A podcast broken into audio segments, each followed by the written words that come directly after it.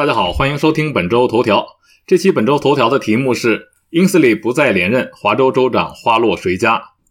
在华州现任州长 J. 英斯里宣布不再竞选第四个任期后，2024年的州长竞选拉开了序幕。过去两周，已经有两名民主党现任政府官员宣布参选。目前，共和党方面只有一位学区董事宣布参选。在英斯里宣布不再寻求连任后，第一个宣布参选的就是华州总检察长鲍勃·福格森。福格森从2012年起担任华州总检察长，因挑战川普政府2017年颁布的旅行禁令而闻名。他在竞选宣言中称自己不惧怕接受大的挑战。他的竞选账户中还有约三百七十万美元来自往届竞选募资的盈余，或许可以被用于州长竞选。不过，就在他刚刚宣布参选后，金县高等法院的一名法官作出裁决，认定他的办公室和华州社会与健康服务部在一起法律诉讼中拖延提交重要文件，判处罚款二十万美元。最新加入战局的是现任华州公共土地专员希拉里·弗兰兹。五月十日，他正式宣布参选华州州长，成为继华州总检察长鲍勃·福格森之后第二位参选的现任民主党政府官员。弗兰兹在新闻稿中说：“华盛顿州正在面临着紧迫的问题，从迅速变化的气候到整个州的住房危机以及收入不平等加剧。我们并不缺乏挑战，但我知道我们可以共同应对。我正在竞选州长。”以取得大胆的进展，解决这些问题，并迅速做到这一点。共和党方面，Richland 学区董事塞米伯德宣布参选。他的参选得到了华州中东部地区多个知名保守派人士的背书。他主张控制政府支出，为华州家庭提供税收扶持，恢复法律与秩序，改善教育质量，加强家长和家庭在孩子教育中的参与度等等。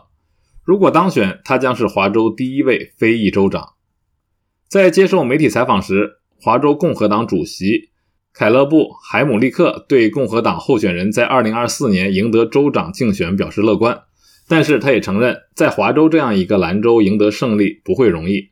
他说，他听说一些知名的共和党人可能会参选，包括州参议员约翰·布劳恩、众议员吉姆·沃尔什。以及前国会第三选区众议员吉姆·布特勒。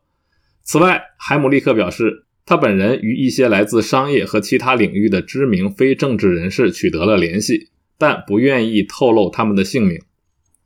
推出正确的候选人只是第一步，海姆利克表示，这名候选人要能将共和党的右翼人士和中间派凝聚起来，同时要赢得普吉特湾地区独立选民的支持。海姆利克说。这就是事实。华州没有足够多的保守派选票来赢得选举。在其他可能参选的人中，受到关注的还有来自伊萨夸的民主党州参议员马克·穆勒。穆勒是一位拥有几家餐饮店的小企业主，他被认为是一位温和派的民主党人，曾在加税、气候变化等民主党推动的议题上表现出中坚立场。他表示自己正在考虑参选州长。